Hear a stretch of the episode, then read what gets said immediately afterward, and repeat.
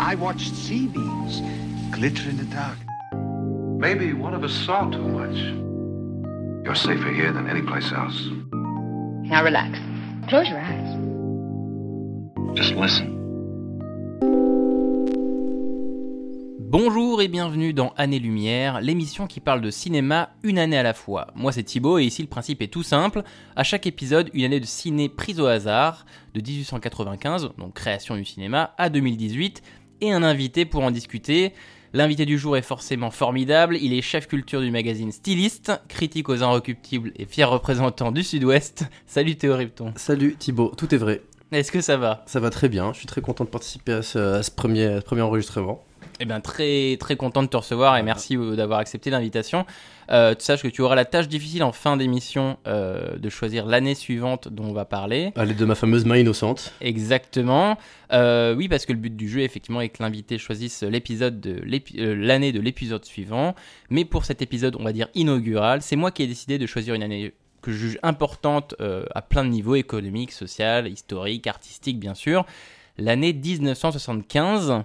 Alors bien sûr, l'objectif c'est pas tant de parler de tous les films euh, que d'essayer de mettre une teinte, une tonalité sur l'année euh, dont on discute, dont on parle, tout en essayant d'évoquer quand même le plus de films euh, différents possible. Bref, Tout à fait. euh, je te propose qu'on parte directement dans cette année 1975, cette année de cinéma qui s'annonce plutôt pas mal. On y va? On y va, on y va tout de suite. Allons-y. Eh ben, on y va.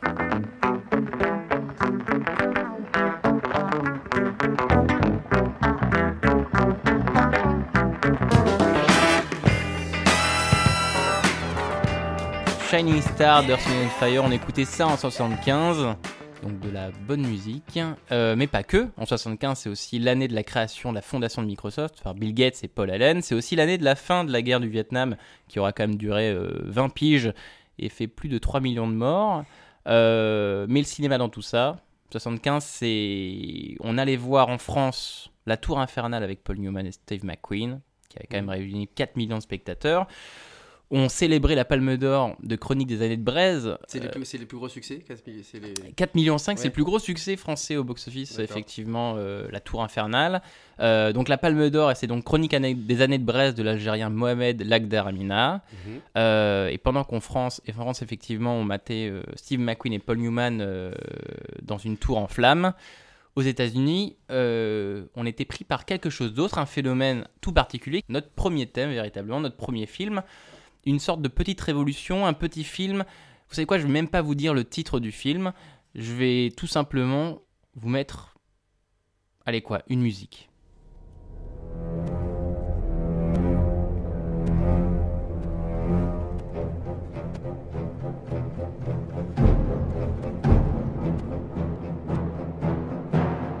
On aura donc bien sûr reconnu Star Wars. Non, pas du tout. On a reconnu bien sûr Les Dents de la Mer de Steven Spielberg. Théo, toi, la première fois, tu te souviens de la... Première fois que j'ai vu Les Dents de la Mer, je pense que ça fait partie des films que j'ai vus à l'enfance, enfin à l'enfance, à l'adolescence.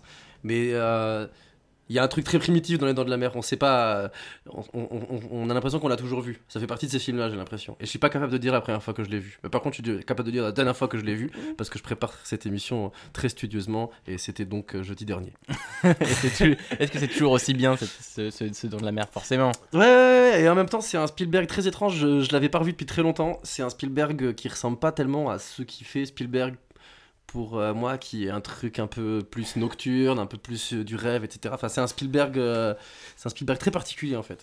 Et on en parle parce que 75, effectivement, pourquoi moi j'ai choisi cette année-là, particulièrement pour débuter l'aventure Année Lumière, c'est que c'est donc l'année où Les Dents de la Mer sort et Les Dents de la Mer est communément appelé comme le premier blockbuster de l'histoire du cinéma, ce qui veut, à mon sens, tout et rien dire, on va le voir peut-être, parce que qu'est-ce qu'un blockbuster véritablement? Théo, qu'est-ce qu'un blockbuster Question, question Bah, je pense piège un blockbuster, c'est la définition quelque part pour moi, elle est assez simple. C'est un film qui est, euh, co- qui est colossal en termes de, de, euh, de résultats en salle. Souvent aujourd'hui, on considère aussi que c'est un film qui est colossal en termes de moyens. Euh, c'est dès, là, dès à partir de ce truc-là que Les Dents de la Mer, ça devient un peu plus compliqué de le mettre dans cette case-là. Ouais.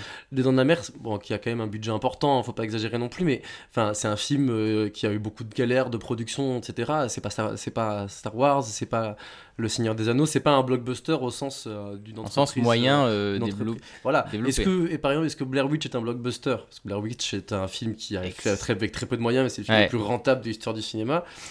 Ça se trouve, Les Dents de la Mer serait plus dans cette catégorie-là. Donc un blockbuster, euh, tout le monde sait ce que c'est et personne ne sait ce que c'est à la fois.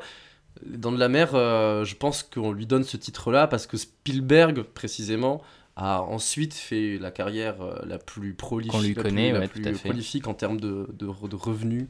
Euh, Il n'y a pas d'autre réalisateur euh, qui ait fait ça, donc je pense que Les Dents de la Mer, c'est l'initiateur de ça. Ouais. C'est plus pour ça, peut-être qu'on dit que c'est le premier blockbuster. Pour donner du contexte un petit peu, euh, le phénomène des Dents de la Mer en 75, c'est assez, assez fou. Effectivement, le film sort le 20 juin 75, donc euh, au début de l'été.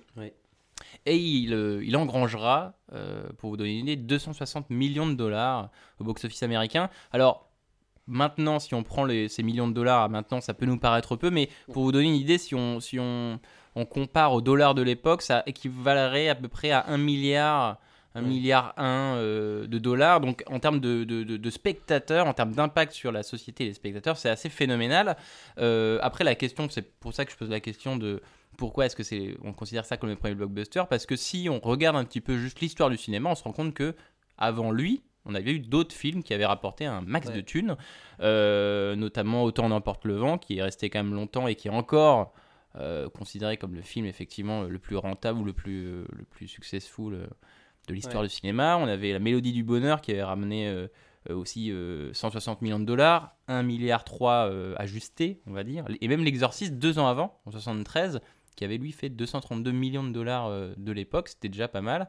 Et pourquoi effectivement on parle de de, de, de Jaws, des Dents de la Mer comme le premier blockbuster? J'ai cherché, j'ai moi aussi je me pose cette question-là, pourquoi euh, Juste parce Bah, qu'il je a pense gagné qu'il de y a un l'argent basculement euh, de ce qu'on considère comme un blockbuster. Effectivement, peut-être que l'exorciste, pour le coup, est plutôt dans cette catégorie-là. Parce que le blockbuster euh, créé par les Dents de la Mer, c'est pas effectivement une, euh, un phénomène ou un, un- un modèle économique particulier plus qu'un résultat au box-office.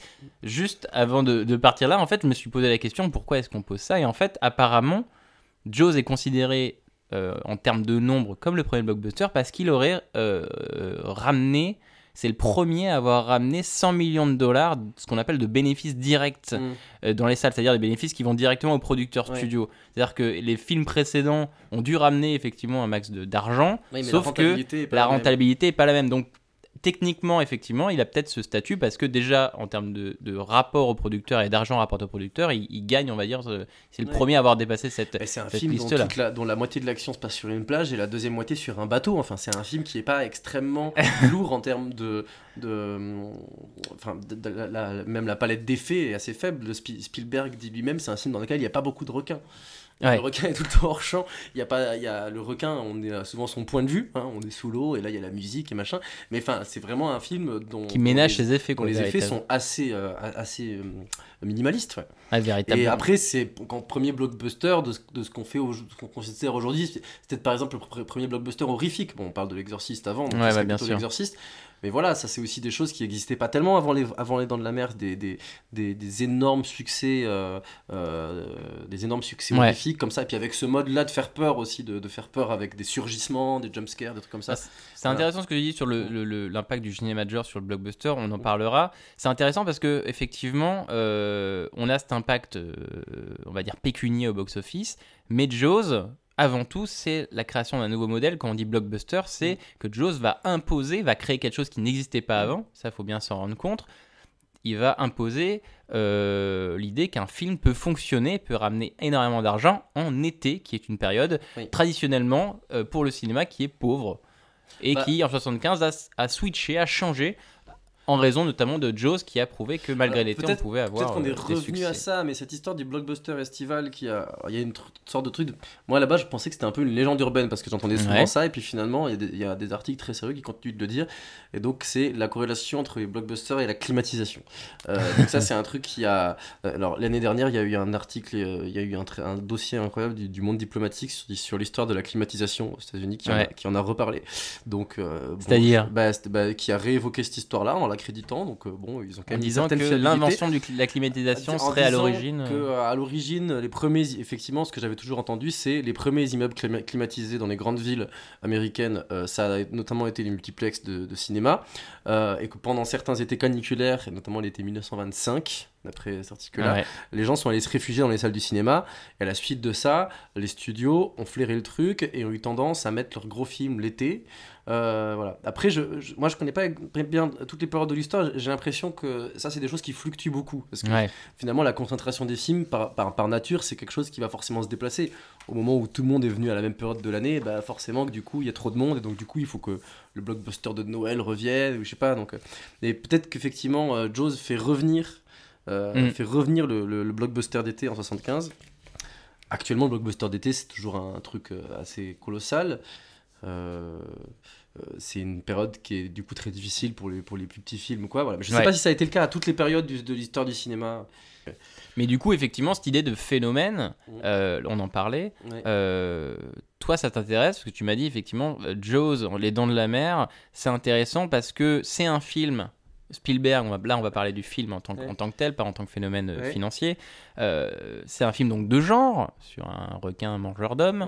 Euh, qui emprunte, je trouve personnellement, en termes de promotion, en termes de bouche à oreille, en termes d'exploitation euh, en tant que tel, beaucoup à un autre cinéaste, donc tu voulais effectivement qu'on parle, Ouais, qui est Alfred Hitchcock. Hitchcock. Parce qu'Alfred Ah, Hitchcock, en Hitchcock, termes de euh, promotion. euh, Hitchcock, euh, c'est un. te- Hitchcock, c'est un. Pour, enfin, pour moi, c'est un. euh, C'est le mauvais père de. Enfin, mauvais au sens euh, malsain. Ouais. euh, de, de Spielberg. En gros, Spielberg, schématiquement, c'est Hitchcock et Disney, je trouve. Il y a, il y a, il y a l'optimisme de Disney et euh, la perversité de, de Hitchcock euh, euh, chez, chez Spielberg. Et peut-être que le plus Hitchcockien des Spielberg, euh, c'est Les Dents de la Mer, pour plusieurs raisons. Euh, la première, euh, enfin bon, pour, pour en citer- je, je parlais tout à l'heure par exemple de la musique. Euh, Il y a effectivement un, un truc sur cette musique qu'on a l'impression d'avoir toujours entendu. La musique de, moi la musique des Dents de la Mer, le thème pour moi c'est un peu comme le thème de Psychose pour ça. Le thème de Psychose, il y a une anecdote dans un, dans un documentaire sur Psychose que j'avais vu qui était super. Bon, je oublie le titre. avec, avec les chiffres 42, 60. Ouais, exactement. Voilà, le documentaire sur la scène de la douche. Et apparemment, à un moment, il y a quelqu'un qui dit le, Moi, j'ai- un jour, j'ai entendu ma fille, elle avait 3 ans, et elle, a- elle faisait pour la blague le bruit des violons de Psychose. Oui, oui, pardon pour à siffler 3 sur le ans, quoi. Et il disait, mais elle l'a jamais entendu. Je lui ai évidemment jamais montré ce film, mais il y a quelque chose de, qui rentrait dans une sorte de mémoire innée de, de, de, de- voilà, de la culture humaine. Et je- pour moi, Les Dents de la Mer, je pense que c'est pareil.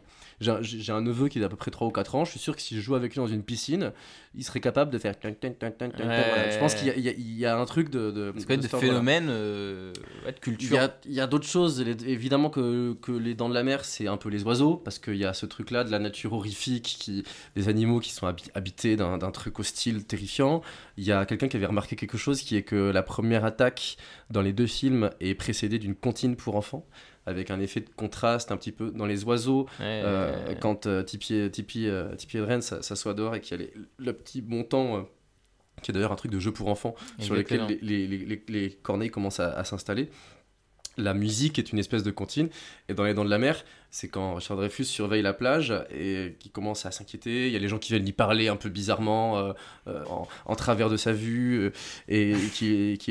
Et, là, le- au moment où on sent qu'il y a le requin qui va pas tarder à arriver, on a un plan sur un petit garçon qui fait un pâté de sable et qui chantonne. Bon, voilà, c'est un rapprochement.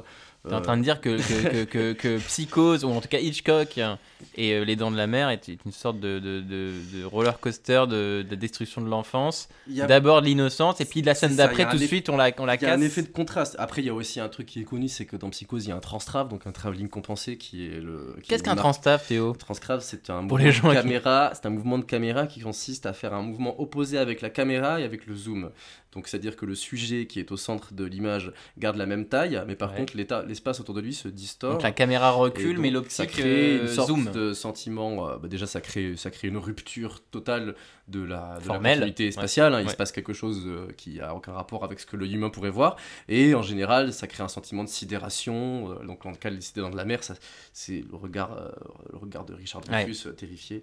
Voilà. Et, et ça, c'est un truc qui a été un procédé qui a été inventé. Enfin, je peux pas dire de bêtises, peut-être qu'il l'a juste popularisé par Hitchcock dans Vertigo pour formuler, pour formuler le, le, de vertige euh, le personnage principal. Donc voilà, je trouve que dans Les Dents de la Mer, il y a, il y a- il y a beaucoup de choses de cette espèce de perversité Hitchcockienne. euh, euh, voilà. Et par ailleurs, Hitchcock est l'inventeur, je pense, du blockbuster. Quand on disait tout à l'heure que le blockbuster, comme forme euh, fresque dans les années euh, du Hollywood classique, Ouais. est quelque chose qui a plus tellement d'héritage aujourd'hui, parce que je suis pas sûr qu'aujourd'hui on puisse faire des, des centaines de, de- de millions au box-office avec les Dix Commandements, par exemple.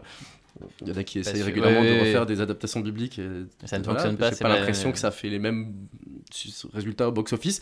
Euh, par contre, euh, Hitchcock, quand il fait des films comme La mort, comme La mort aux trousses, comme euh, L'homme qui en savait trop, des formes très très dynamiques, des, des- des- des films de genre très en mouvement, avec des familles au centre, en crise, dans une aventure, Ouais. machin. J'ai l'impression qu'on est beaucoup plus dans quelque chose qui se rapporte à ce que à ce qu'aujourd'hui on fait quand on fait un Mission Impossible, quand on fait un voilà, je pense que James Bond, euh, ça vient aussi beaucoup d'Hitchcock. voilà. Ouais, ouais, ouais, Et donc, sûr. quelque part, euh, le, premier, le premier faiseur de blockbuster, c'est sûrement Hitchcock.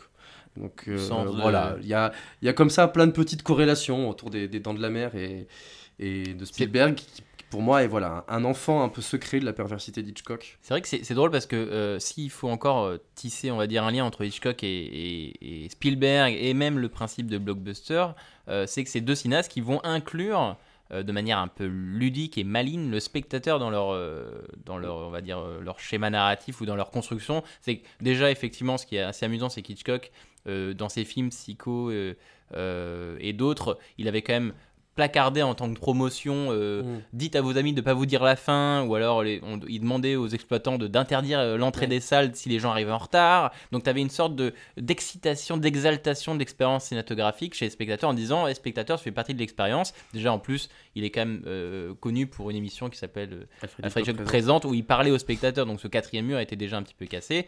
Et comme tu le dis, une- Hitchcock et les Dents de la Mer jouent avec ce- cette idée de T'attends le requin, t'attends le requin, ah c'est pas le requin, là c'est le requin. Il y a ce côté de petit jeu avec le spectateur, comme tu le dis, qui, qui est peut-être leur. euh, on a le sentiment que l'un comme l'autre, ils ont une prise directe sur nos émotions. Ça fait partie de ces cinéastes quand on regarde un film d'Hitchcock ou un film de Spielberg, on a physiquement le sentiment d'être leur prisonnier. Ouais. Euh, D'autres cinéastes, euh, même à succès, on a quand même le sentiment qu'ils nous racontent quelque chose, qu'on les écoute, qu'on voilà. Hitchcock et Spielberg, il y a quelque chose de beaucoup plus captif de leur capacité de sidération et de fascination. Moi, je me sens complètement prisonnier de ces deux cinéastes quand je regarde un film d'eux. Pour, pour moi, ça, ça, c'est aussi euh, là-dessus où ils- voilà, ils font partie de cette espèce de petit groupe de, de magiciens dans l'histoire du cinéma qui est qui a compris quelque chose dans la façon dont on capte l'attention d'un spectateur euh, qui, m'échappe complètement, sur lequel j'ai du mal à mettre de mots. Mais en tout cas, c'est un sentiment physique, on est leur prisonnier. Ouais, et moi personnellement, bah, je, je te rejoins là-dessus. Et, je... et moi, ce que j'aime par exemple dans Les Dents de la Mer, euh, là c'est la pureté de la narration que je trouve euh, euh, très bien. Les personnages sont extrêmement bien écrits. Et en plus, c'est une... un film à l'économie.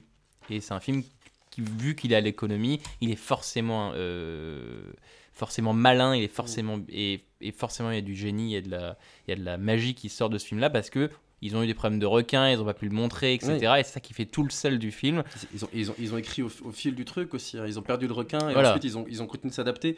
Spielberg qui est plutôt un contrôle fric, hein, qui est un mec qui vraiment maîtrise absolument tout dans les dents de la mer, il, est, il, est vraiment, il se met vraiment en, en danger. Il a 30 piges hein, quand il fait ce film-là, euh, oui, oui. Spielberg. Donc, euh, C'est son deuxième long métrage du coup, Voilà. et puis il a beaucoup bossé un peu, il a bossé à la télé, il a, fait des, il a déjà confirmé, et puis il a une image dans Mhm. le Nouvel Hollywood de, de, de petit génie, c'est celui qui, ouais, celui qui celui qui est beaucoup trop doué pour son âge qui sait tout faire qui d'ailleurs qui ne se drogue pas qui ne se enfin qui va qui est juste un, un- Le genre idéal finalement. un foudre de travail quoi et, et donc il est pas on pourrait pas dire qu'il est inexpérimenté mais il se met il se met considérablement en danger après c'est vrai que moi, c'est un truc que, que j'évoquais tout à l'heure, en, en introduction, on se disait, je trouve que c'est un Spielberg qui ressemble pas à un Spielberg par rapport à euh, qu'est-ce qui vous vient en premier en tête quand, quand euh, voilà, je m'adresse aux au, au spectateurs, à l'auditeur vient en per- voilà, on vous écoute. Euh, et donc voilà, c'est un film qui a l'air qui a l'air un peu à côté de ce qui est le qui est le, le Spielberg en kit qu'on Ouais, pourrait, qu'on pourrait définir parce qu'on vient de par les petits les petits Mais on retrouve, on retrouve quand même pas mal de Spielberg parce que déjà, euh, Les Dents de la Mer est un film sur le divorce. Ce n'est pas un film sur.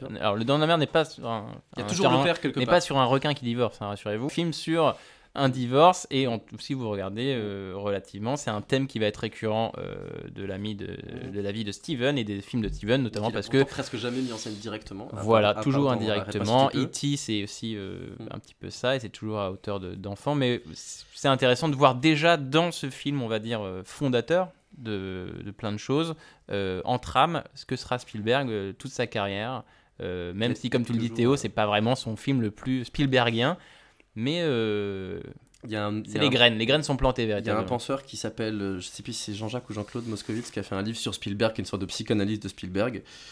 Euh, Bon, qui pour le coup est un livre qui est plutôt consacré à la judéité de Spielberg, euh, donc avec Schindler et plein d'autres choses. Mais Qui, qui s'appelle comment? Euh, que je, le je je- m'en rappellerai plus, mais j'imagine que tu auras un, un- un truc d'info où tu pourras le rappeler. pour les- Voilà. Et, euh, mais, euh, et, de- et il dit effectivement qu'il y a toujours quelque part le père euh, dans un, et que dans les dents de la mer, c'est le requin. Le requin, c'est le père. et le père qu'on craint, etc. Et il parle de la scène dans laquelle il y a, il y a les, les- les trois garçons dans le bateau Ouais. qui comparent leurs blessures, etc. Et Exactement. c'est les trois enfants qui comparent leur sexe. Et qui. voilà. C'est vachement. et voilà.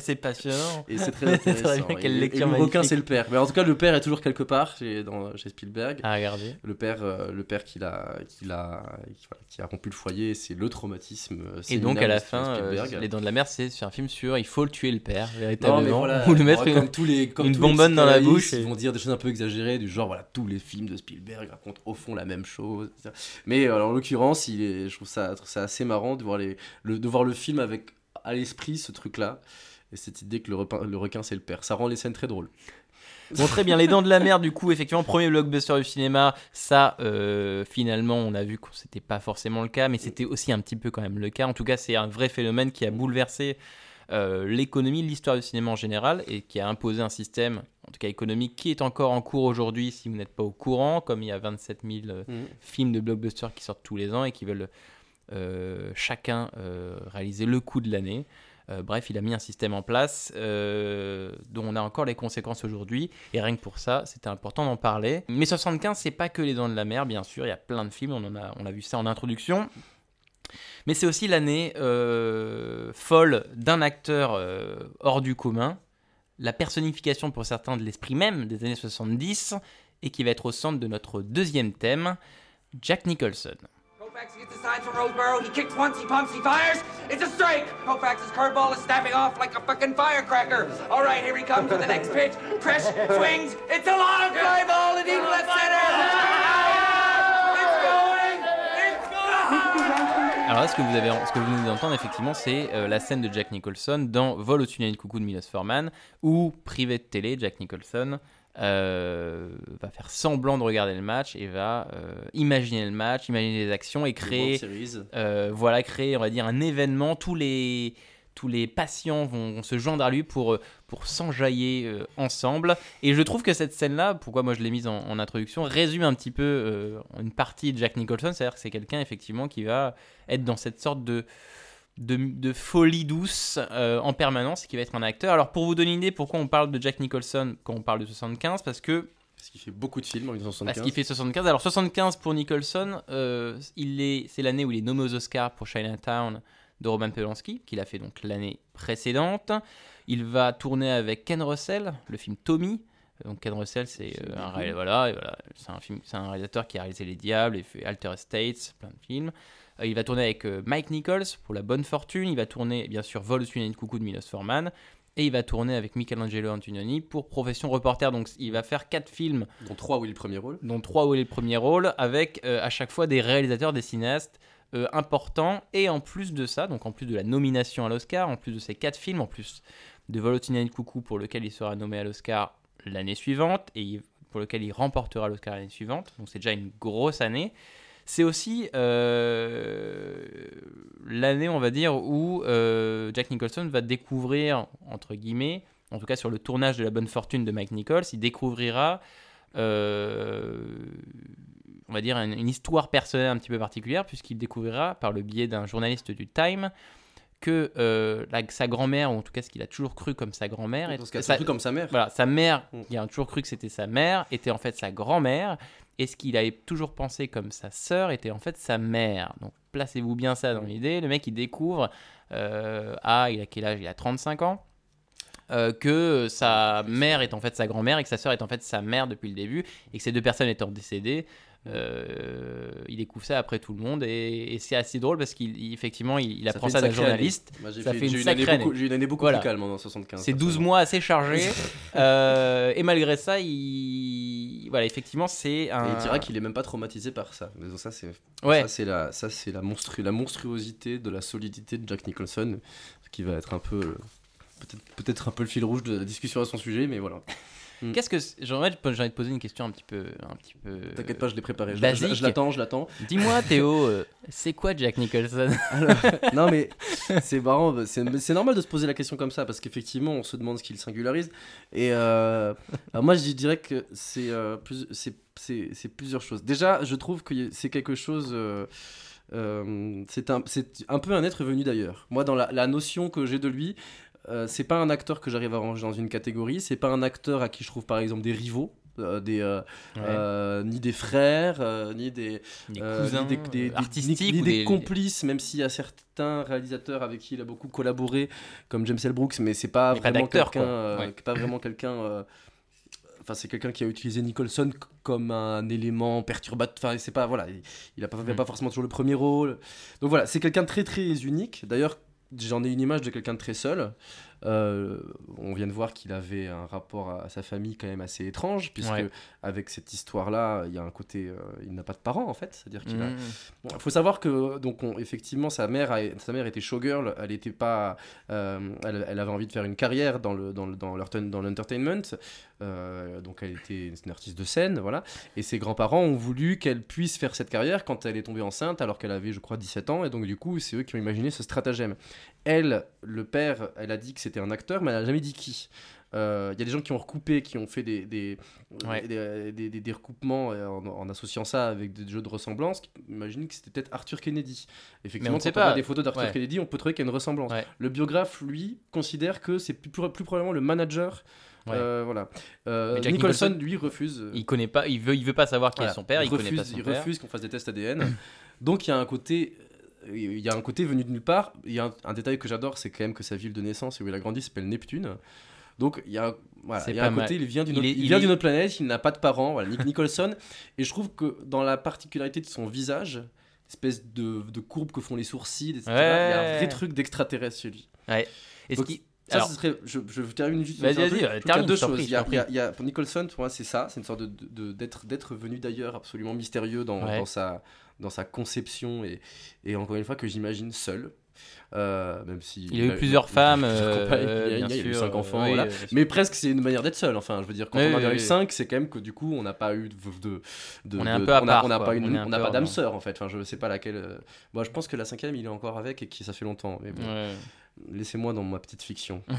Donc ce serait ça. Et deuxièmement, euh, Nicholson, c'est euh, c'est la folie. C'est vraiment l'acteur de la folie, euh, d'un registre de jeu qui en plus depuis est devenu un, un registre très très apprécié des cérémonies, etc. Ouais, C'est le registre qui lui lui a apporté son son ses plus grands ses, ses- statuettes pour la plupart. il a voilà dans dans dans, dans ses rôles les plus je trouve que Nicholson c'est quelqu'un qui travaille qui travaille la folie en tant que registre de jeu extrêmement libre, parce que quand on est fou, on peut tout faire, Mm. euh, mais aussi euh, extrêmement... euh, voilà, qui va travailler quelque chose de l'ordre de la torture intérieure. Ouais. Mais ça aussi, c'est quelque chose de très ambigu chez chez Nicholson, parce que je trouve qu'on a l'impression qu'il n'a pas d'intériorité. Mais voilà, il y a un truc, c'est vraiment l'acteur de la folie. Mm. Et, euh, et qui a peut-être, en ce, de ce point de vue-là, je disais, je trouve qu'il n'appartient pas à une famille d'acteurs, peut-être que par contre, il a une descendance. C'est-à-dire que pour moi, il y a quelque chose de Nicholsonien chez des gens comme euh, dans certains rôles, les, les rôles de la folie de DiCaprio.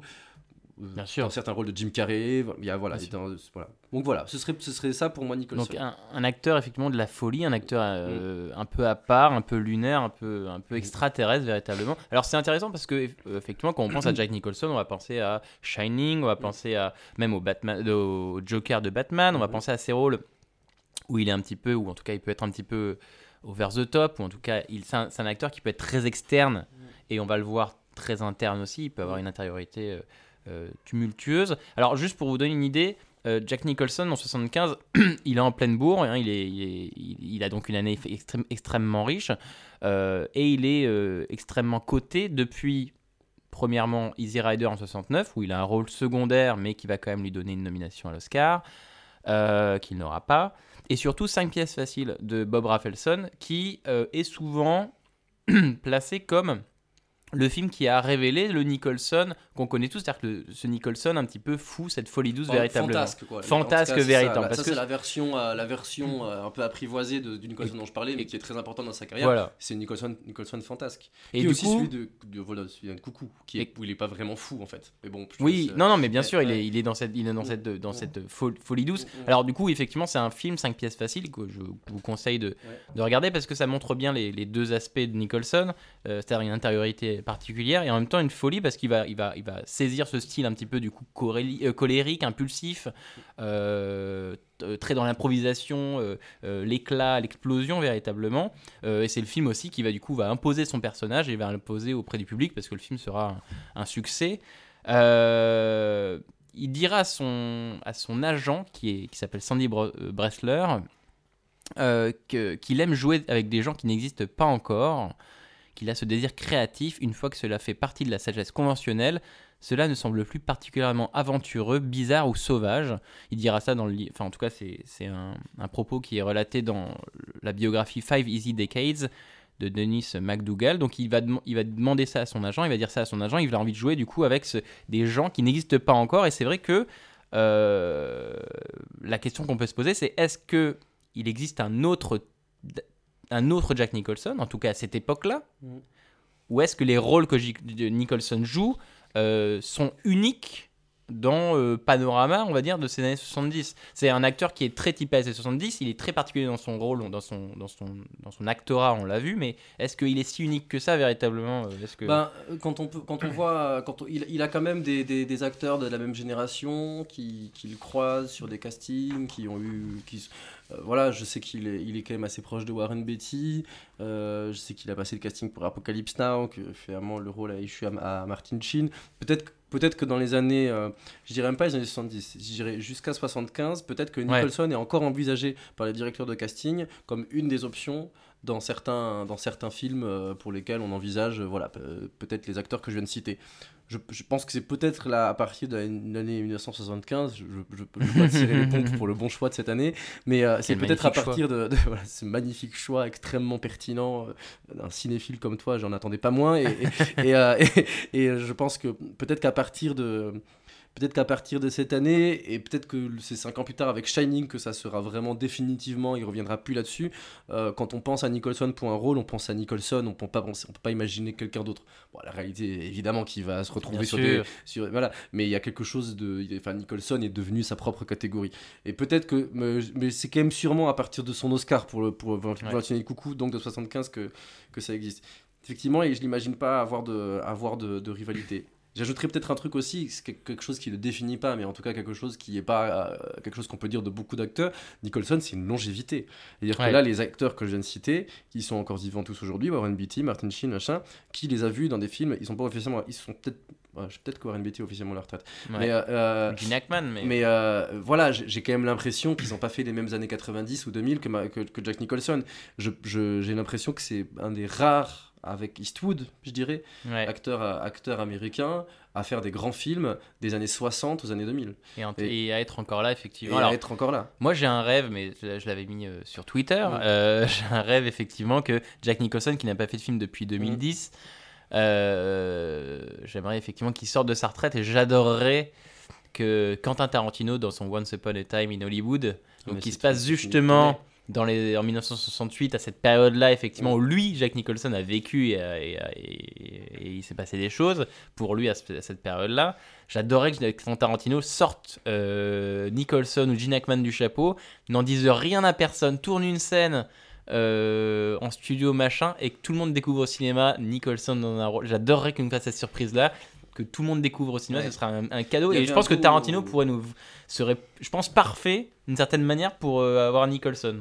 Il y avait sûrement, il y avait un joli scénario de sortie de retraite avec le remake américain de Tony Erdmann de Marina 2, qui est un, qui est un très beau film allemand qui est sorti il y a maintenant 3-4 ans, un truc comme ça, euh, et dans lequel il aurait joué un père, euh, un père extrêmement fantasque qui se déguise pour essayer de dérider sa fille qui est une working girl.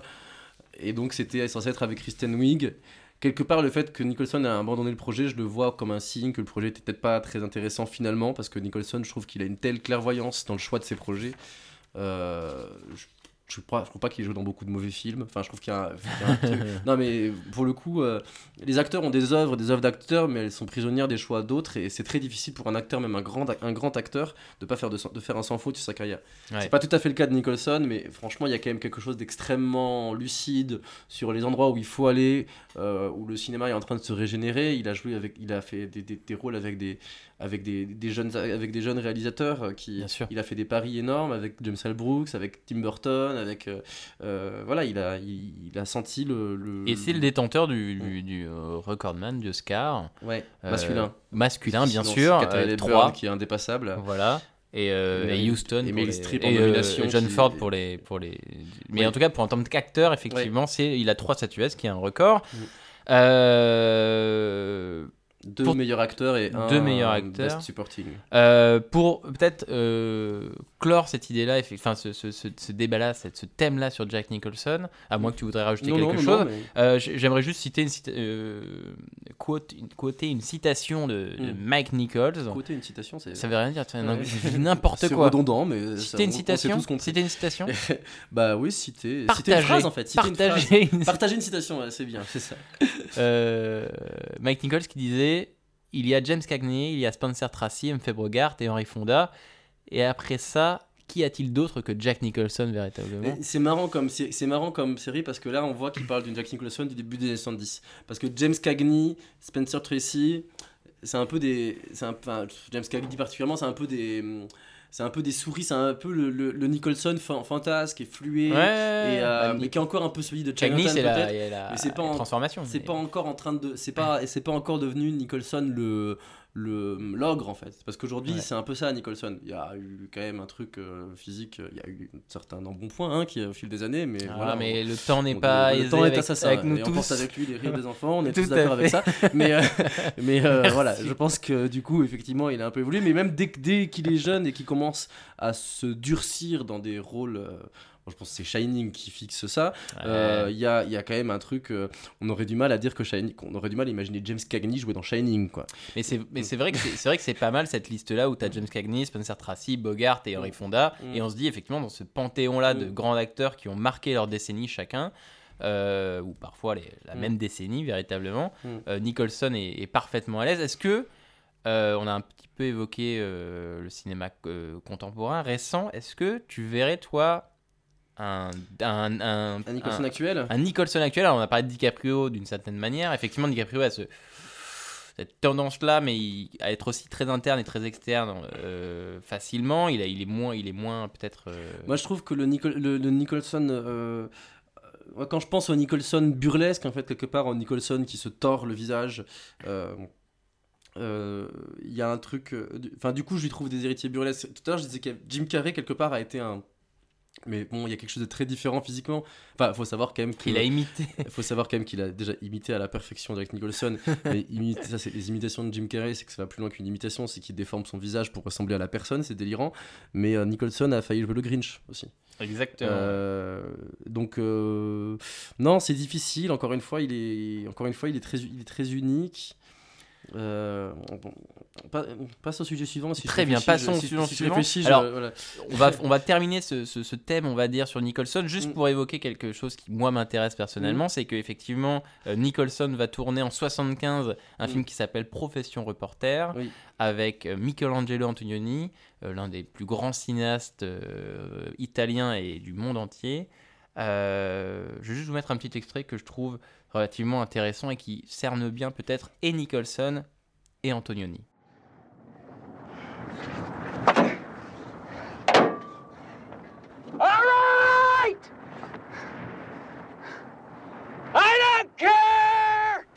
Donc l'extrait que vous avez entendu, effectivement, c'est Profession reporter, film euh, donc de 75 dans lequel joue Nicholson, film de Michelangelo Antonioni, qui est un réalisateur donc italien. Et Nicholson, c'est intéressant parce que il aura joué avec Polanski euh, l'année précédente. On va voir qu'effectivement en 75, il va jouer avec Milos Forman, qui est quand même un, cinéaste qui vient d'arriver aux États-Unis, mais qui est tchèque, tchécoslovaque Ouais. à la base. Euh, là, il tourne avec Antonioni, donc si- euh, Nicholson va être dans cette mouvance-là de jouer avec toujours des cinéastes qui ont des choses à dire, j'aurais tendance à dire, Mhm. et on va dire des cinéastes qui ont des univers bien particuliers et américains, Mike Nichols, par la modernité euh, européenne. voilà. quoi. et par les Européens qui, Mm. dans ces années 70, euh, tapent à la porte véritablement. Alors, euh, moi, je trouve intéressant de voir Antonioni, qui est un cinéaste de l'errance, c'est un cinéaste du, vide, entre guillemets, où il va laisser ses, personnages errer et chercher des, réponses eux-mêmes, euh, même le spectateur avec, le personnage. De voir un acteur comme Nicholson, aussi exubérant, aussi euh, bouffeur d'images, être placé dans un environnement où il est complètement désemparé et dans l'incapacité peut-être de bouffer l'image véritablement. Ouais, c'est un choix, enfin c'est un choix extrêmement ambigu et brillant de la part d'Antonioni, euh, parce que hum, finalement c'est un rôle qui va un peu contre ce qu'est Nicholson. Euh, donc c'est, il joue l'histoire d'un, d'un, d'un journaliste qui, d'un reporter qui découvre euh, le corps d'un homme qui lui ressemble et qui décide de se faire passer pour lui pour euh, pour tenter une nouvelle vie. Euh, En Afrique, on est en voilà, Afrique. ce qui se suit des, qui se, ça suit du, du- d'une errance. On est en Afrique ou On est en Afrique, on en au début Afrique, on est dans le désert en Afrique, je sais plus dans quel pays exactement, et euh, il y, a, y a quelque chose, euh, par exemple, tout- au début il y a un problème de langage, Nicholson parle euh, Ouais. pas la langue qui lui permettrait de communiquer sur place, ça déjà, ça vient annuler un truc de la volubilité de Nicholson qui, qui, est, qui, qui- qui est terrifiant, et effectivement le, le film ensuite fabrique une une contemplation autour de lui où quelque part tous les super pouvoirs de Nicholson sont absolument inopérants et inutiles pour le film. Je, je, c'est, c'est, c'est, euh, je, veux, je vais rien dévoiler de la fin, Non. mais dire la dernière phrase. Si ça, Ah, mais vas-y. pas, euh, où, Maya Schneider dit à, son sujet euh, Je ne l'ai jamais connu, je n'ai jamais su qui c'était, un truc Ouais. comme ça. Et, euh, et ça, je trouve ça formidable parce que, comme je disais tout à l'heure, moi, je trouve que Nicholson, c'est film. Donc là, c'est un film dans lequel il, il, il tente d'être une autre personne que lui-même. Elle, elle va le découvrir un petit peu, et puis finalement, pas tout à fait le rencontrer pour autant non plus. Et en fait, je trouve que Nicholson, il est ni, ni l'un ni l'autre des personnages, et on ne sait pas qui il est. Je trouve que Nicholson, c'est vraiment quelqu'un qui n'a pas d'intériorité. Et quand on dit depuis tout à l'heure que Nicholson, il joue la folie, il y a quelque chose qui est troublant, c'est que normalement, quand on regarde un film et que le personnage est fou, sa folie, c'est la nôtre. On a de Ouais. l'empathie pour lui. C'est très difficile d'avoir de l'empathie pour Jack Nicholson. C'est difficile de se mettre à sa place. Il de semble seul dans sa folie. de semble- s'imaginer de Ouais. à sa place, avoir de la fragilité. Sa folie, c'est la sienne et c'est pas la nôtre. C'est lui qui est fou dans les films et c'est seulement lui qui est fou. Et on n'a pas du tout accès à la manière dont il est intérieurement fou. Et tu parlais, je sais que tu voudras clore là-dessus, donc peut-être que je te fais une transition Ah mais fais de, donc. de, de, de Vol au-dessus d'un de coucou. C'est un film qui, moi, je trouve, ne nous épargne pas quelques petits clichés sur les films d'asile, et notamment sur la sagesse des fous et la, la belle candeur des fous, etc. Mais je trouve que ce qui est passionnant par rapport au fait que Jack Nicholson, c'est son registre euh, le plus important dans sa carrière, c'est que c'est un film dans lequel il va non pas être fou, mais jouer la folie. Parce que l'histoire, c'est que c'est un criminel qui doit se faire passer pour fou pour réussir à se dissimuler dans un asile. Et je trouve ça assez magnifique que, euh, que ce soit un film sur Nicholson, le faux fou, et, et qu'on n'arrive plus à savoir à la fin d'un film s'il est fou ou pas, parce que de toute façon, Nicholson, on ne sait jamais ce qu'il pense et ce qu'il ressent. Et que c'est une magnifique euh, conclusion. Merci Théo. D'ailleurs, je conseille à tous Mm. euh, et de voir l'intégralité des films de Antonioni, Mm. euh, et aussi pour revenir sur Vol d'un coucou et pour conclure, de regarder la cérémonie des BAFTA quand Jack Nicholson gagne le BAFTA pour Chinatown et la dernière sanction, la dernière corvée, pardon. Euh, et où il reçoit, il accepte son BAFTA sur le tournage de Vol au-dessus d'un coucou. Et donc on a ce plan euh, où Jack Nicholson est derrière une vitre. Bon, il est en train de parler, on ne l'entend pas. Il pète la vitre d'un coup de poing, tous bris de verre, euh, fracas. Et enfin, effectivement, il peut lancer ses remerciements et on voit tous ses amis, tous ses amis comédiens, tous ses patients, on va dire, du film, donc Danny DeVito, etc., etc., le rejoindre derrière et puis jouer avec les bouts de verre, dire bon, enfin. Et Il y a cette scène complètement euh, qui, qui résume bien. Le, le mec dit euh, reçoit son BAFTA euh, euh, en pétant une vitre et en, et en disant merci avec ses collègues. Euh, et d'ailleurs, euh, un commentaire YouTube était, était, était parfaitement éclairé parce que sur cette scène-là, on a Jack Nicholson et Danny, Danny DeVito. Donc on a le Joker et le pingouin au premier rang euh, de à cette vidéo. Donc c'est assez magnifique Bien pour les fans de Batman. Merci à, merci à ce youtubeur euh, qu'on créditera dans l'émission. voilà. Bon, effectivement, Jack Nicholson, euh, Les Dents de la Mer, ça nous fait déjà une année, effectivement, 75, bien chargée, mais c'est, on va le voir, une année euh, assez sublime quand on est fan de cinéma. hein. quand on allait dans les salles en 75, euh, on- il y avait quand même une, une flopée de films assez phénoménale. Euh, il serait bien euh, assez long de tous les évoquer, mais on va faire un petit tour du monde, on va rentrer dans une partie, un petit tour du monde où on peut accorder effectivement euh, euh, du temps à tous ces films euh, qu'on n'arrivera pas à- forcément à approfondir. Alors toi, tu voulais m- nous parler d'un film en particulier euh, qui t'avait euh, euh, Ouais, touché, alors Théo. ce n'est euh, pas ma recommandation qui sera pour la dernière partie de l'émission. Mais euh, effectivement, quand tu m'as parlé du Tour du Monde, je trouvais qu'il y avait un film qui est euh, à la fois méconnu et à la fois peut-être pour la niche qui le connaît, un film assez, assez légendaire, qui s'appelle Jeanne Dielman. euh, titre intégral Jeanne Dielman, euh, 16 Quai du Commerce, 1080 Bruxelles, je crois. Enfin, c'est l'adresse du personnage principal, le titre. De Chantal Ackerman, donc une jeune réalisatri- réalisatrice euh, belge, euh, euh, à l'époque, qui est décédée il y a quelques années, en 2013, 14, un truc comme ça, qui s'est suicidée, et qui a été une, réalisatrice qui a été un peu dans le cinéma, mais aussi beaucoup dans les musées, dans l'installation, qui a fait des, des films assez radicaux et d'autres plus, plus, plus narratifs. Donc une artiste au sens large, Voilà, véritablement. elle était, peut-être. c'est une proche de Garel, c'est une proche de voilà. Et elle a été, euh, et elle a fait dans, dans Jeanne Dielman un film avec une quand même une star à l'époque qui est Delphine Seyrig, euh, qui euh, euh, donc elle a fait des lilas. voilà, Ça raconte quoi, Jeanne Dielman Jeanne Dielman, c'est le quotidien d'une jeune d'une veuve. Euh, mère euh, d'un enfant adolescent à Bruxelles euh, qui vit de manière très morne puisque tous les jours elle a un quotidien extrêmement cadré par les rythmes des tâches ménagères, par la cuisine, la lessive, s'occuper de son fils quand il rentre de l'école et l'après-midi accueillir des hommes dans sa chambre pour du sexe tarifé. Et ce film, c'est euh, un film extrêmement long et qui donne une impression de quasiment temps réel, même si en fait c'est pas en temps réel, parce que ça se passe sur euh, 48 heures, il me semble. Euh, et donc, euh, c'est ce quotidien de Jeanne Dielman qui devient quelque chose d'absolument abrutissant et d'absolument hypnotique, rythmé par les déplacements d'une salle à l'autre. C'est extrêmement rigoureux sur l'espace et totalement hypnotique. Et ce qui se passe, c'est qu'un jour, elle jouit. Et ce jour-là, tout son quotidien se dérègle. Tout se fonctionnait, c'était un parfait petit robot ménager euh, qui avait, qui était, dont toute la vie était rythmée par les habitudes, etc. Mais l'int- l'intrusion du plaisir dans sa vie va la faire devenir folle et va avoir une issue, euh, très, une issue euh, violente que je dévoile pas. Mhm. Et c'est peut-être le film le plus, le plus puissant sur ce que ça peut être que le- l'aliénation domestique et Ouais. l'enfermement mental euh, qu'on vit par choix pour oublier qu'on a une vie de merde, euh, pour, devenir, euh, pour devenir un robot voilà, au, au service du- de, de son quotidien et de la tenue de son foyer. Et cette, cette aliénation-là, dans, dans Jeanne Dielman, on la ressent très fortement. Alors, la, durée du film est très impressionnante, surtout qu'il s'y passe pas grand-chose.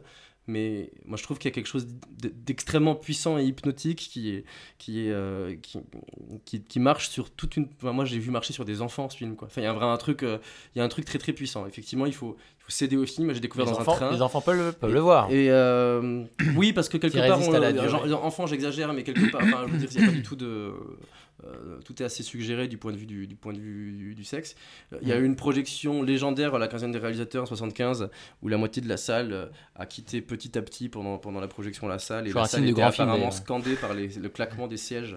C'est ce que racontent les témoins. Là vraiment là. à intervalles réguliers. On avait Façon le de ro- claquement. toujours une façon de romancer le. Mais la, mais la fin de la projection a été une standing ovation pour cette pour, Pour cette- les quatre personnes jeune qui réalisatrice qui, a- qui- cette jeune réalisatrice qui avait qui avait qui avait scotché pas tout le monde mais mais, mais, mais, mais les gens qui étaient restés les avaient scotchés. Eh ben, Voilà. Tu sais quoi, moi je, je n'avais pas entendu parler de ce film comme tu me l'as proposé. Euh, j'ai été intrigué déjà Mm. par effectivement ce que j'ai pu lire sur le film Mm. et euh, ce que tu as pu nous en dire euh, était tout aussi intrigant et ça et je le rajoute forcément à ma watchlist. Donc résume-nous le titre complet. Jeanne. Dielman, je dirais que c'est 16 quai du commerce 1080 Bruxelles.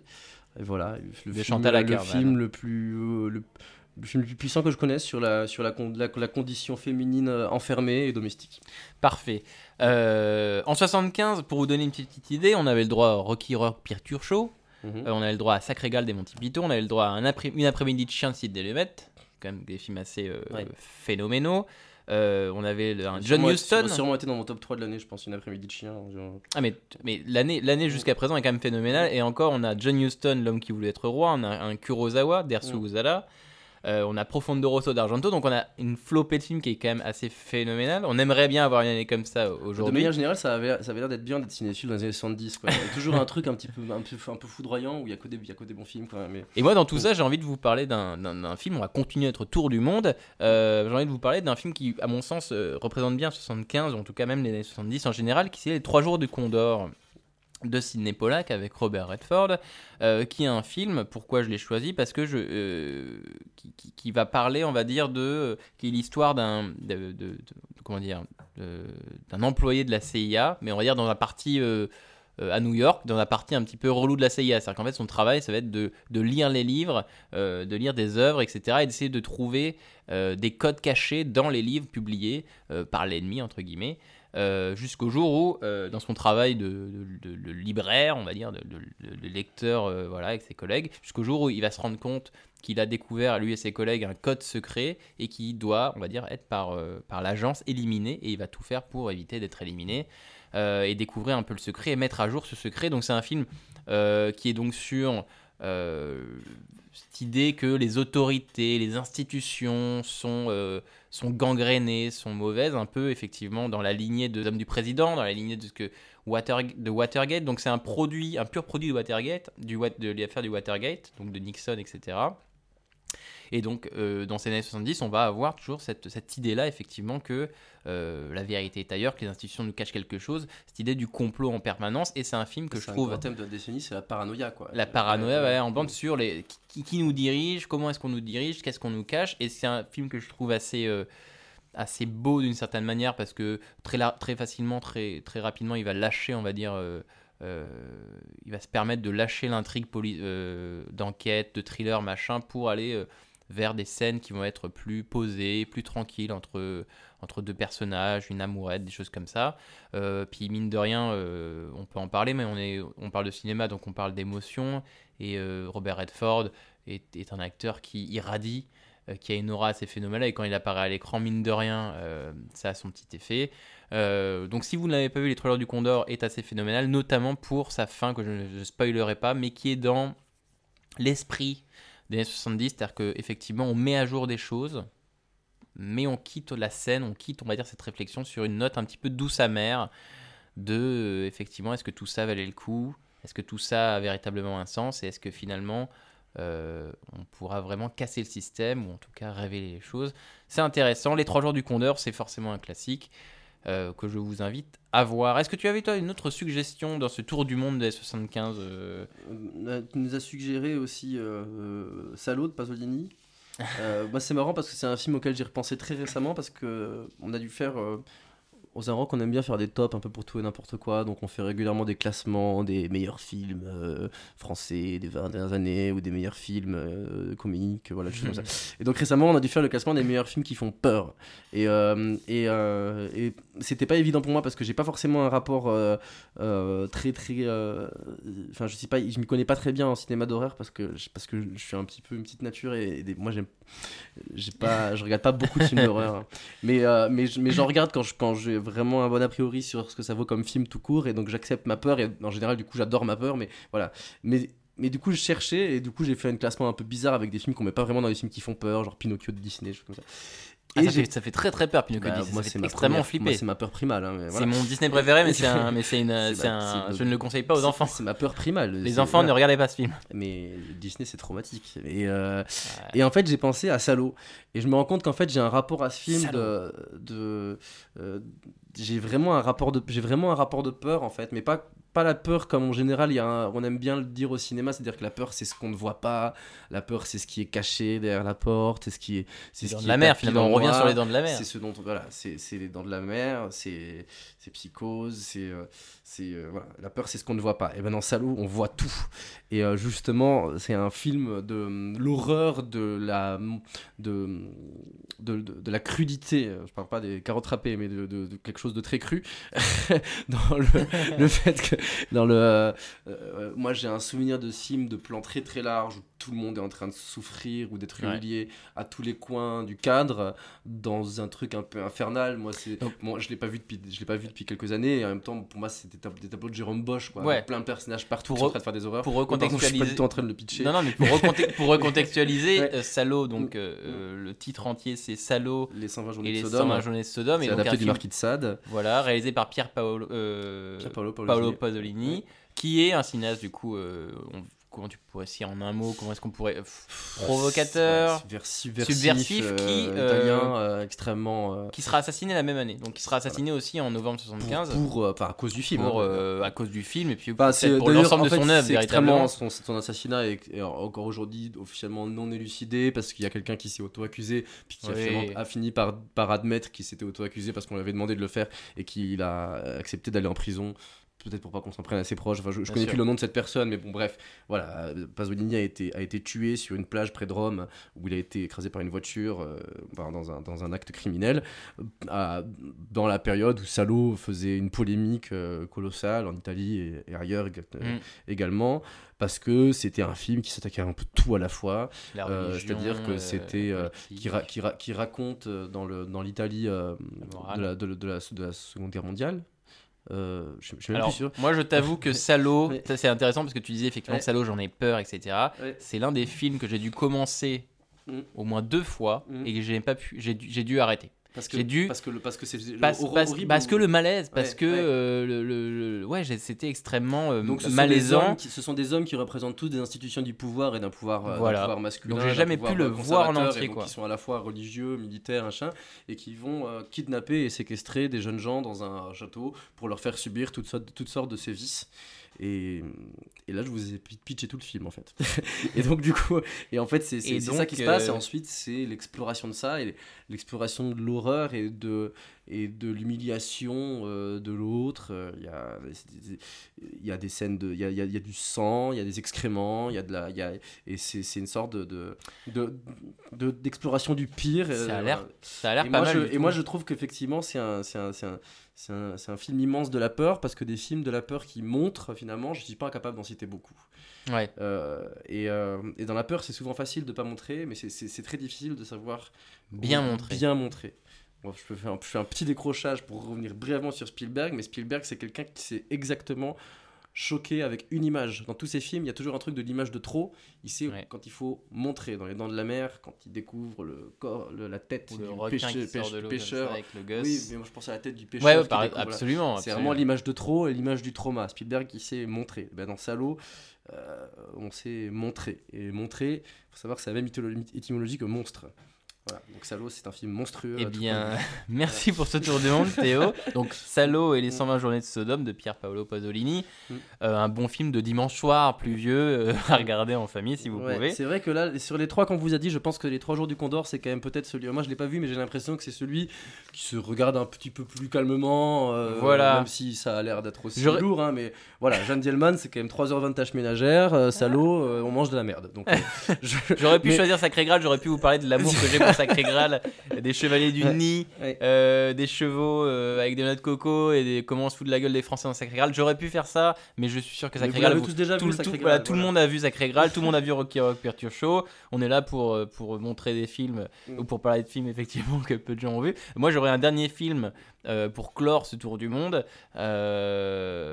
qui est un film qui est encore une fois fondateur, hein, décidément 75 et l'année des films fondateurs puisque ça va être le film Frisson de David Cronenberg, qui va être le, qui est le deuxième long métrage. Le- il est plus communément comme le premier, mais il en a fait un petit avant. C'est quoi le premier? Euh, il en a fait un premier qui dure 1h03, qui, dont j'ai pas le nom véritablement, mais en tout cas, il a Qui a fait fait moins date que Frisson. voilà, véritablement. Frisson, on va dire que c'est le vrai premier film d'Annie Cronenberg.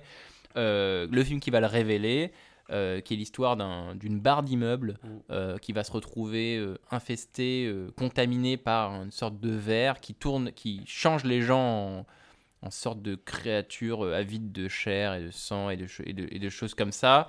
Euh, des créatures donc du coup qui deviennent humaines mais euh, inhumaines dans leur comportement.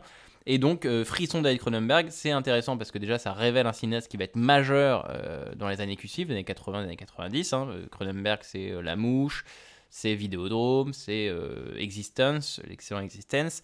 Et c'est aussi l'apparition du genre qui va être lié à ce cinéaste-là, David Cronenberg, puisque c'est l'apparition du genre appelé le body horror, qui est un genre où, effectivement, euh, c'est un genre de film où le corps se déforme se, se, se change pour euh, voilà qui Se est monstrifie se aussi, monstrifie hein. véritablement donc c'est voilà c'est un genre de film vous regardez il y a vous tapez body horror sur internet et vous allez voir qu'il y a une flopée de films qui ont euh, ce même sous-thème et qui constituent du coup ce sous-genre intéressant qui est un et donc j'ai fait effectivement une petite vidéo sur internet maintenant, David Cronenberg Qu'est-ce qu'il fait David Cronenberg? Excellente Depuis, question. euh, Quel est Maps to the Stars euh, Exactement.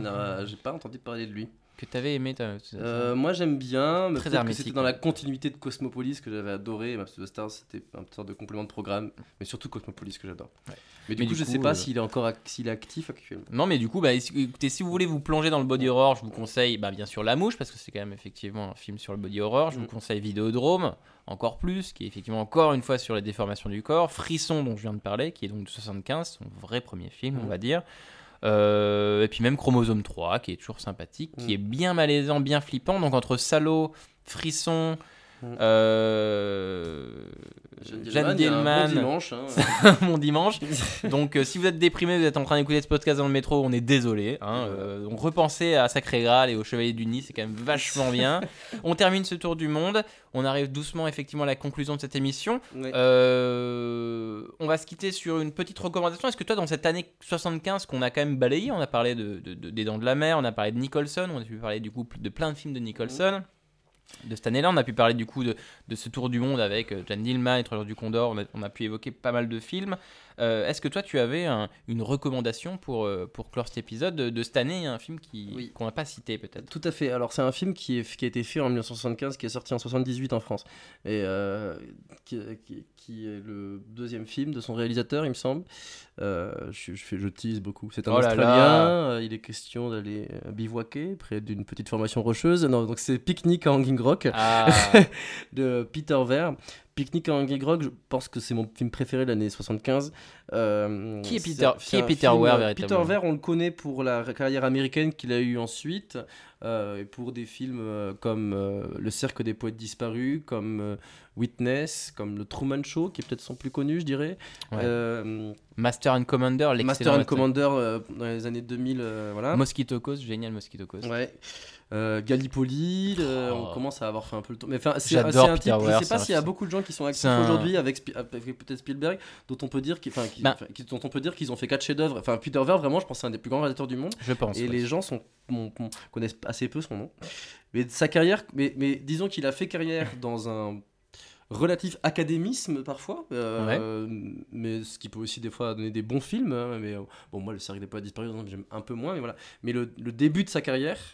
euh, pour le coup, se fait dans une très très grande étrangeté, et notamment avec. alors, il y a un, un premier film de genre très bizarre, dont pareil, j'ai- oublié le nom, mais qui, qui Les- le représente pas trop.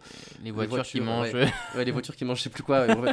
Mais ensuite, il y a un diptyque qui, qui est Picnic en Hanging Rock et La Dernière Vague, qui sont deux films qui sont euh, secrètement consacrés à l'aborigène, en fait, même si c'est à chaque fois pas.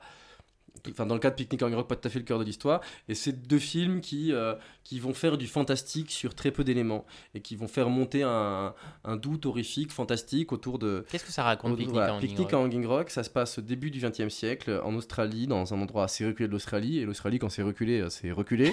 Euh, et euh, donc, ça se passe dans un pensionnat de jeunes filles qui, est, qui accueille des jeunes blanches aristocrates.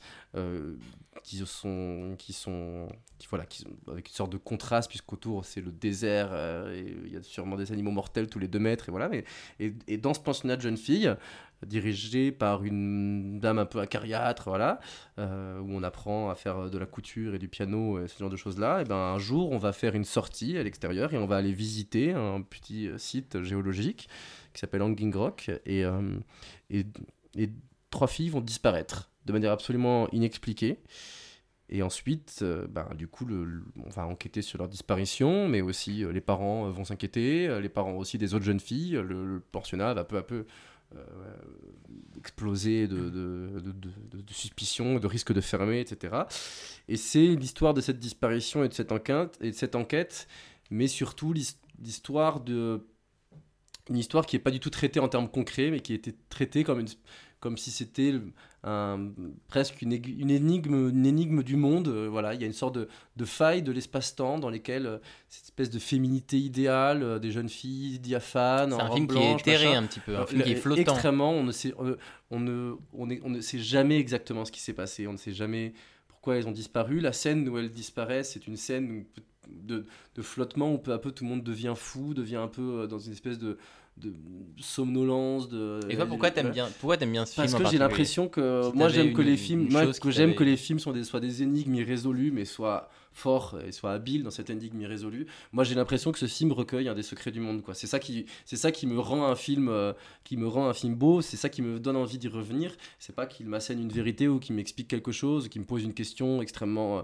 extrêmement, euh, enfin si qui me pose une question ça m'intéresse. mais mais mais mais il y a des films Le comme film ça. reste un il y a mystère, quoi. des films comme ça dans lesquels j'ai l'impression qu'il y a une, vé- une vérité secrète de, de l'ordre du monde qui est, qui est cachée. Et dans, dans, la, dans la, la, la, la, la- la fente irréelle et fantastique dans le monde dans lequel ces trois jeunes filles ont disparu, j'ai l'impression qu'il y a une de ces, énigmes-là.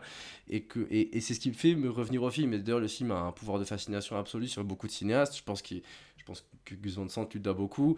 Sofia Coppola ne fait que des remakes de, de, de, Picnic de en Picnic en Irak. Malheureusement, elle les rate, mais bon, ça c'est une autre question. mais effectivement, enfin, Virgin Suicide, c'est un film qui, dans la, la patte, l'atmosphère, euh, lui doit très, beaucoup. euh, Il y a quelque chose de, il y a quelque chose de la, de la jeune fille qui, plutôt que de se sacrifier, plutôt que de, de, de, de devenir euh, partie du monde et du monde vivant et de la vulgarité ou quoi, va disparaître au fait de sa beauté, de sa pureté.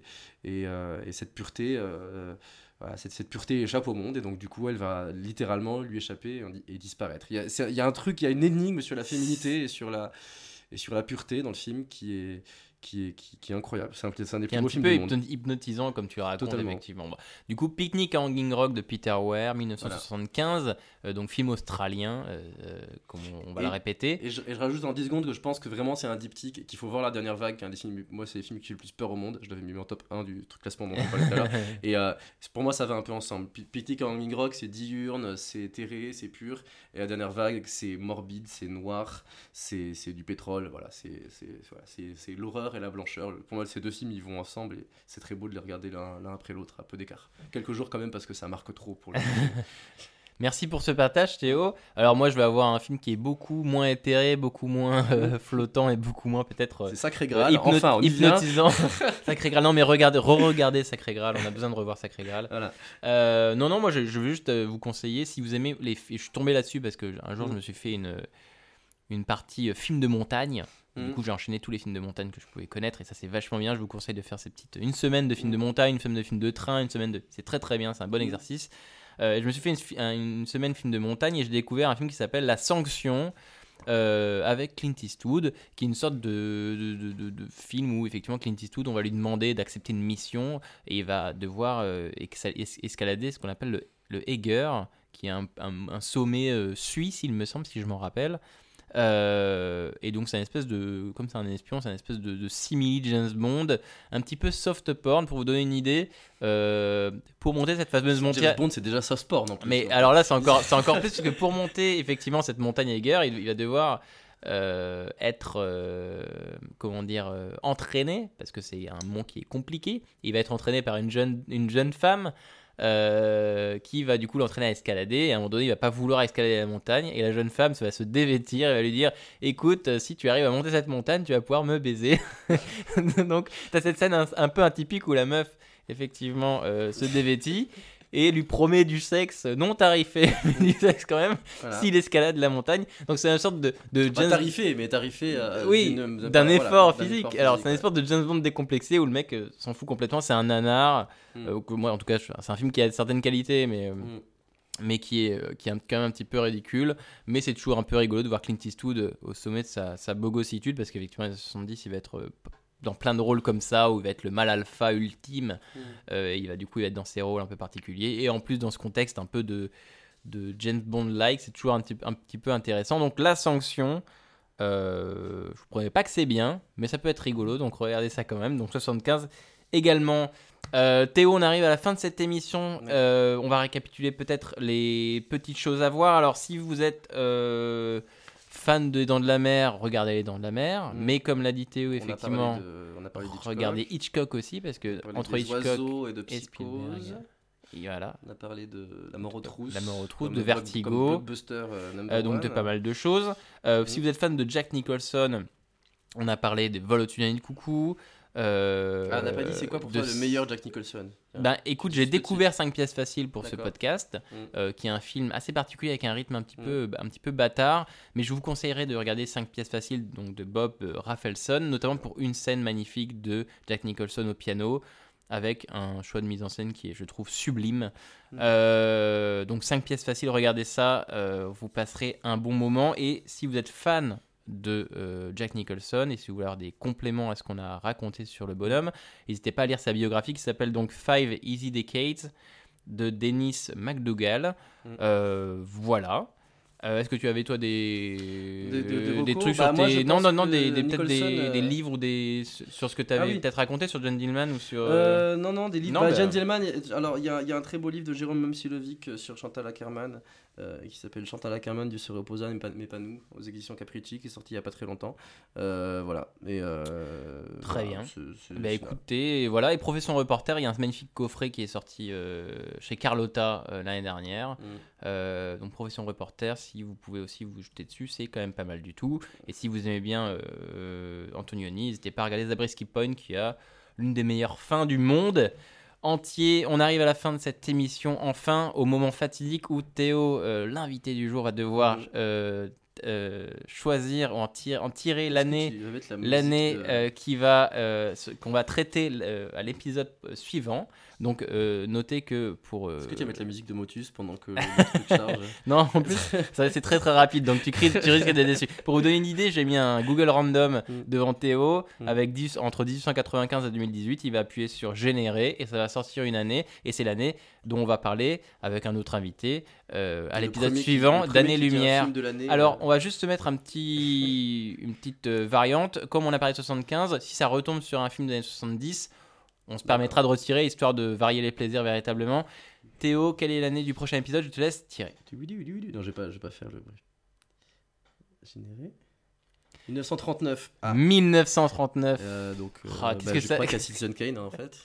Ah, peut-être Et effectivement. la règle du jeu, si tu prends quand il est, quand il est sorti. Enfin, en tout cas, tu vas avoir tous les Euh, films qui ont été faits en 39 et qui ensuite vont passer, vont passer six années un peu compliquées pour le pour le pour l'humanité dans un placard et qui ensuite on a découvert.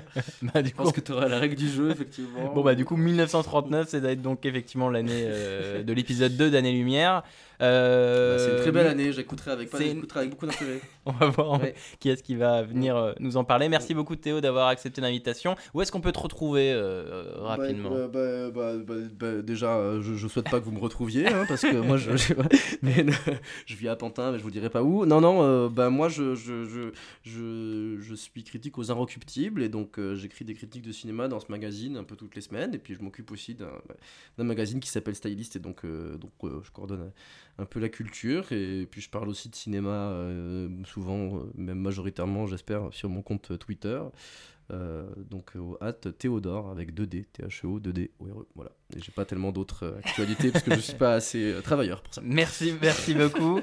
merci à vous de nous avoir écoutés. On, on espère qu'on vous a pas trop assommé avec nos films très joyeux. N'hésitez Mm. pas à revoir Sacré Graal si vous voulez quitter cette année 75 sur une belle note. Mais en tout cas, on a essayé, on espère qu'on vous a donné envie de de voir et de revoir du cinéma. C'était notre objectif. Merci à tous et à très vite pour le second épisode et, le prochain en épisode 1939. exactement de Année Lumière.